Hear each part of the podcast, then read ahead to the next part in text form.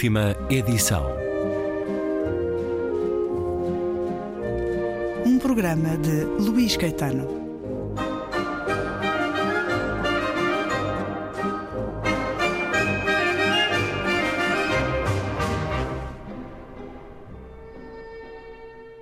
A vitória nas urnas da Aliança Democrática nas eleições legislativas de 1979 leva-o ao seu único cargo claramente executivo no sexto governo constitucional de Sá Carneiro como secretário de Estado da Cultura, depois de ter feito parte do governo Sombra e de ter sido secretário de Estado adjunto do primeiro-ministro.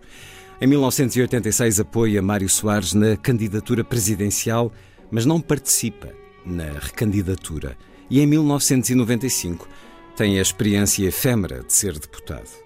Sobre esse banho na política, confessa: aos 35 anos, a meio do caminho da minha vida, não era escritor, nem jornalista, nem académico. Experimentar alguns modos de vida, sem cobiça ou paixão por nenhum deles. Numa dessas tardes de melancolia e meditação, vi no céu o segredo resplandecente do meu manifesto destino. Consistia em salvar a pátria, que evidentemente não se salvaria sem mim. Desci com alegria do terceiro andar da Universidade Católica e, numa manhã de névoa e desespero, entrei como um raio de sol no PPD. Para trás ficava, diz, o plano patético de reformar a universidade, porque a universidade não muda, pelo menos o meu canto dela.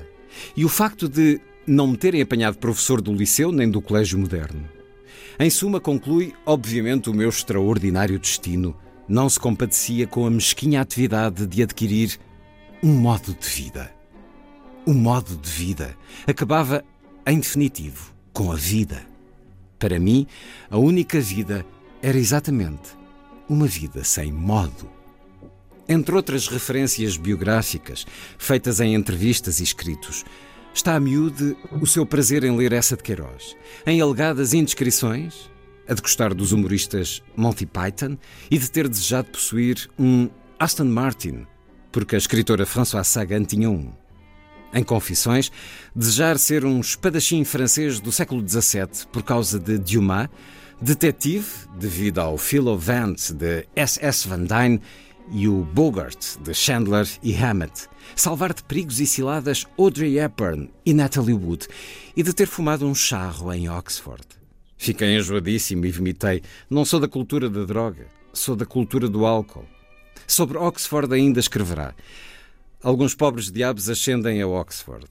Eu desci a Oxford, porque aos 27 anos não sabia nada de coisa nenhuma, especialmente de filosofia. Tinha tendências para a vadiagem e poucos hábitos de trabalho.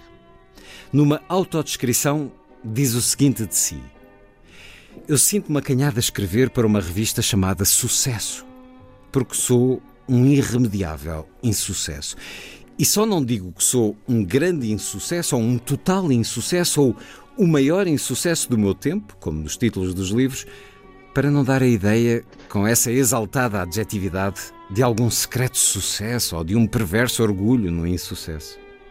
Eu gostava de ter sucesso. Sucede que não tenho. O sucesso e eu não ligamos, nunca ligamos. Ou sobre o seu complexo persecutório, coisa normal nos falhados, diz Suspeito de toda a gente. Suspeito do Vicente Jorge Silva de atrasar a distribuição do público para me impedir de beber em paz o café do pequeno almoço, de o Mário Rezendes e o Nuno Rogério me privarem do Diário de Notícias e de O Diabo. Suspeito que os meus amigos não me querem aturar. Mais do que suspeito, acuso. Fez outros desabafos sobre si. Eu confesso, fui muito mal educado.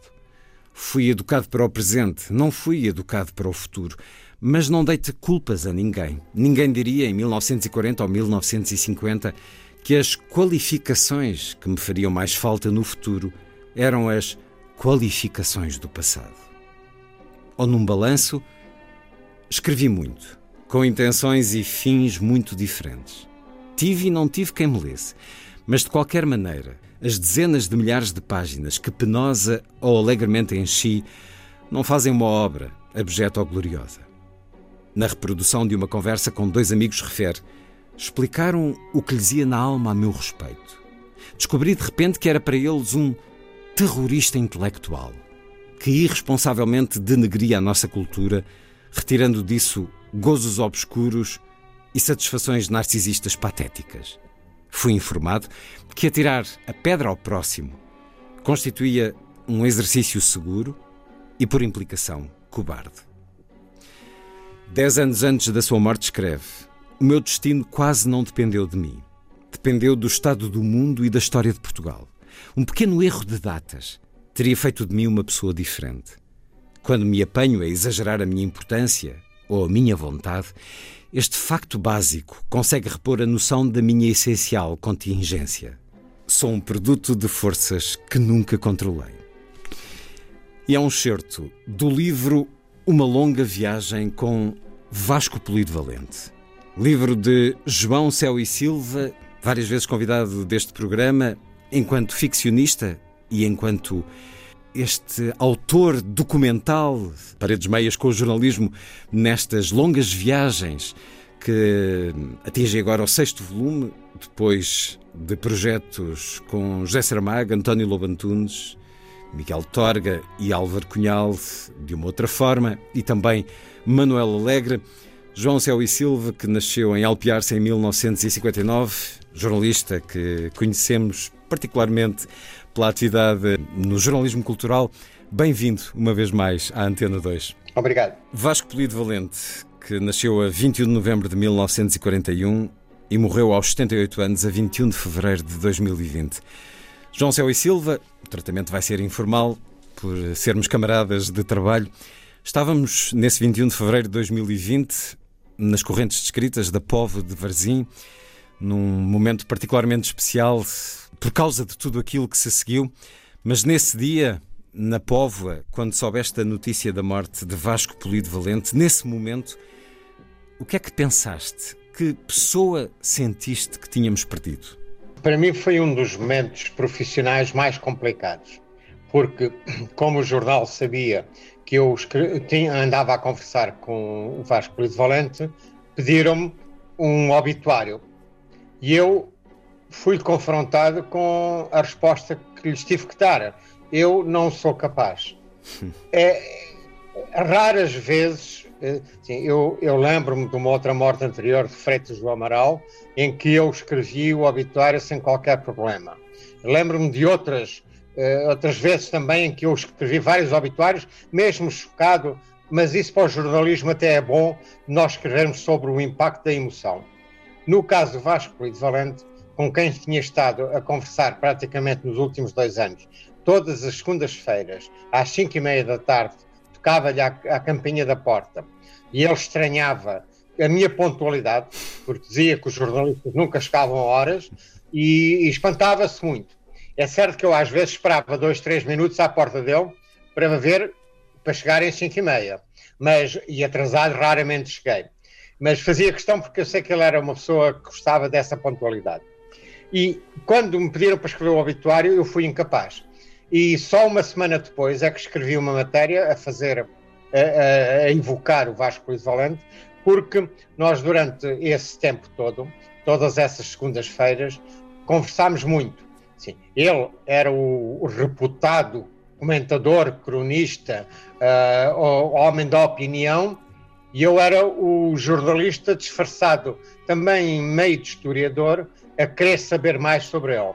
A, a, proposta que eu tinha feito e que eu nunca imaginei que ele fosse aceitar era que nós fizéssemos um, um passeio pela história de Portugal a partir de 1807, quando o Dom João VI vai para o Brasil, e a corte também, e sucede no dia a seguir as invasões francesas. E, portanto, esse, e chegar até à atualidade.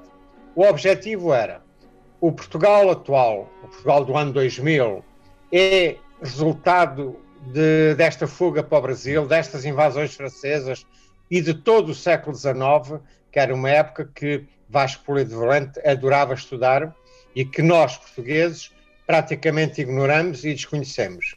Eu também desconhecia a maior parte dos acontecimentos, uh, só, só os conhecia en passant.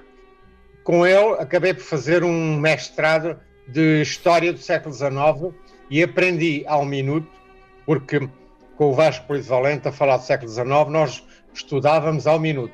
Então ele dizia agora o, o Dom Miguel e o Dom Pedro fizeram isto, e no dia a seguir fizeram isto, era um, era um, era um conhecimento exaustivo. Nessa proposta, proposta, Nessa proposta estava excluída, estavam excluídas as perguntas de cariz pessoal, da vida pessoal? De início, ele não queria entrar no livro. E eu expliquei-lhe que eh, eu não queria fazer uma biografia dele, mas ele era uma figura tão pública que não podia estar fora do livro. E então chegámos a um compromisso que foi a partir de 1941, o Vasco entra no livro. Eh, enquanto adolescente, começa a falar sobre o Portugal que via, o Portugal em que participava, mas a dado momento ele aceitou, entre, entre aspas, ser biografado ao longo de praticamente todo o livro, porque era muito interessante, ele viajava no tempo. Nós estávamos a falar do, das lutas liberais e ele passava, pedia-me de uma forma muito educada a dizer: posso abrir um parênteses? E então passava para o presente. Ele era um historiador, mas também tinha tido intervenção política e principalmente existia na, na vida política nacional como se fosse um ministro, como se fosse. Uh, não era um simples comentador, porque aquilo que ele dizia tinha impacto. E aquilo que ele dizia, uh, não vou dizer que era lei, mas era discutido e servia de base para discutir o, o, certos processos. Essa influência teve flutuações ao longo do tempo. Digamos que a certa altura, talvez nos anos 90, tenha sido uh, uma voz mais importante e influente do que nos anos mais recentes? Ele reclamava que os tempos do papel e os tempos da força dos jornais em papel já tinham acabado. E dava como exemplo o próprio Presidente da República, que tinha sido eleito após uma longa caminhada Sim. nos serões eh, televisivos. Dizia que Marcos Mendes procurava fazer o mesmo, segundo aqui nos conta. É, ela às vezes dizia que não tinha. Ah, é aquela hora que o Marcos Mendes fala, não me dá jeito para ouvir, mas, mas, mas eu acho que isso era, era muito explícito da, do que é que ele achava do que o Marcos Mendes dizia. Mas, portanto, ele, ele, ele não é lamentava-se, ele sentia pena do tempo em que a opinião em papel formava a opinião e, e, não era tão volátil como este tempo da televisão e principalmente, que era a coisa que mais o irritava ou mais o, o incomodava, o tempo das redes sociais. O tempo em que uma notícia vem para fora, não é checada, não há, ninguém verifica e dois dias depois pode ser desmentida, mas também já ninguém lhe está a ligar. E ele era um pouco contra essa opinião feita nas redes sociais, feita na televisão, e, e questionava muito que a informação não fosse credível, que não fosse inclusive apresentada por uh, pivôs mais velhos, pivôs com mais experiência. Ele irritava-se com certos diretos, com certas coisas, porque ele passava muito, uma grande parte do dia, a ver televisão e assistia em direto às alarvidades que hoje em dia a comunicação social muitas vezes imite. Uh, e ele lamentava muito essa ausência do tempo em que ele dizia a minha opinião já foi importante. Eu não concordo com isso e eu disse-lhe várias vezes, a opinião dele continuava a ser importante. Ele achava que não tinha tanta influência, mas porque a palavra na televisão era mais forte. E, mas eu, não, eu hoje em dia não acho isso, porque a crónica que ele tinha eh, semanal eh, tinha muitos leitores. Não era uma opinião feita, agora cai um míssil no Iraque e eu já tenho uma opinião formada. Não. A opinião dele era formada mesmo por estudos. Era uma opinião fundamentada, conhecedora, culta, cultivada ao longo de uma vida e aqui eh, nos levas também à, à família, à infância, à leitura que entrava em casa, o Novel Observateur, o Le Monde, através de assinaturas, ele uh, com a sua, o seu discurso muito aguerrido, dizer que nessa altura, quem quisesse ler imprensa estrangeira lia e com os livros a mesma coisa, sempre este inesperado que ele nos dá muitas vezes. Pergunto se essa recepção ao teu livro não passa também por aí, pela acutilância, pela acidez, por alguma maledicência, até algum desdém perante hum, pessoas eh, que fazem o panorama político e social do nosso tempo, porque hum, apesar desse lado privado não ser muito evidente, ele vai surgindo ao longo do livro. Quando ele quando diz, por exemplo, António, o António Alçada Batista que andava atrás das meninas, ou porque é que o Ianes, quem é que se lembra de tirar um doutoramento depois de ter sido Presidente da República, ainda por cima numa universidade como a de Navarra? Há muitas pessoas que estariam curiosas uh, sobre que olhar, que acidez ainda revelaria Vasco Polido Valente sobre a sociedade e os seus autores de hoje através do teu livro? Exato, até porque, eh, apesar de às vezes falar de assuntos ou de pessoas que não estavam na moda, eh, essas opiniões tinham sempre qualquer coisa a ver com o presente. Exemplo, é, eu lembro-me quando ele disse ah, só não se informava essa questão que tu referiste sobre as revistas, por exemplo, o Novel Observatório, só não lia o Novel Observatório quem não queria ou quem não tinha dinheiro, porque os meus pais tinham isso em casa. Ah, só não tinham os livros, só dizia havia livros proibidos, não havia nada, só não lia quem não queria. Bem, eu, eu considero que as coisas não são bem assim, uh, mas ele gostava de, não, não vou dizer ser um pouco snob em relação a isso. Mas ele, acho que ele, mais longe da sua afirmação, para destruir alguns mitos, mitos que se criaram, como o dessa impossibilidade de nos informarmos sobre o que era o mundo. Essa era, sim, a visão sobre Salazar, que ele diz, ele é muito radical, diz que o Salazar só se informava através dos jornais, nunca tinha viajado, não, não via televisão, nunca, não queria ver nada. Portanto, Salazar era, lia dois ou três jornais de direita uh, e pouco mais. E eu acho que isso era um, é um, uma espécie de, contra, de contraposição a isso, porque ele também tem a opinião que os portugueses aceitaram demasiado bem uh, uh, o anterior regime, que se acomodaram bem. Portanto, ele é muito crítico em relação à PIDE, é, é, em relação ao Salazar é extremamente crítico. Foi uma uma, uma surpresa para mim, porque eu, quando lhe perguntei qual era, qual, o que é que ele achava de Salazar, e ele responde de uma forma muito direta, portanto, aquilo estava bem sólido na sua cabeça, que é, Salazar é o homem mais horrível de Portugal. E eu não estava à espera, sim, eu até acho que ele podia criticar o Salazar, mas não estava à espera que ele dissesse isso. Uh, portanto, ele muitas vezes é crítico em relação aos portugueses por cruzarem os braços, e não exigirem mudanças. E, e eu vi isso de forma, por exemplo, nós olhamos para o Vasco Litorano como um homem de direita, vamos, entre aspas, conservador, mas as opiniões que eu ouvi dele sobre o governo de António Costa, com o apoio do PCP e do Bloco de Esquerda, foram muito inesperadas para mim, porque ele tinha a ideia de que o António Costa estava a conseguir fazer no país aquilo que outros não conseguiriam fazer. Não sei se se referia, por exemplo, a Passos Coelho, porque a única vez, uma das únicas vezes que eu tentei falar do, do governo Passos Coelho, ele disse: Ah, lá vem você com isso. Assim, exatamente. E passa à frente, não falamos do Passos Coelho. Eu fiquei, é a figura mais dúbia para mim sobre o que é que ele acha exatamente desse governo de Passos Coelho. Mas, eh, em relação ao resto, ele que é, é, ele aceitava soluções de esquerda.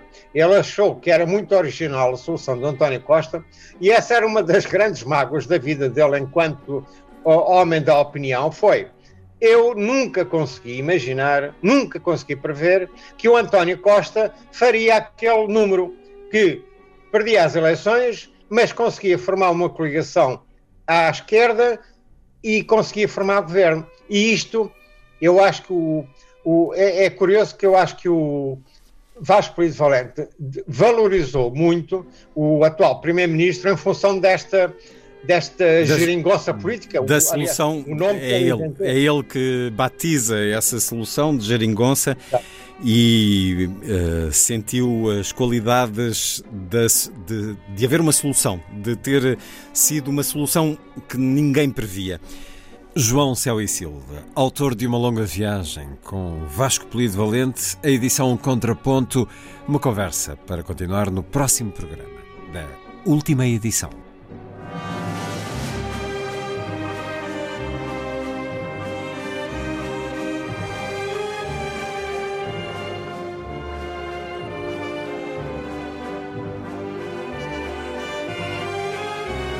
Última edição.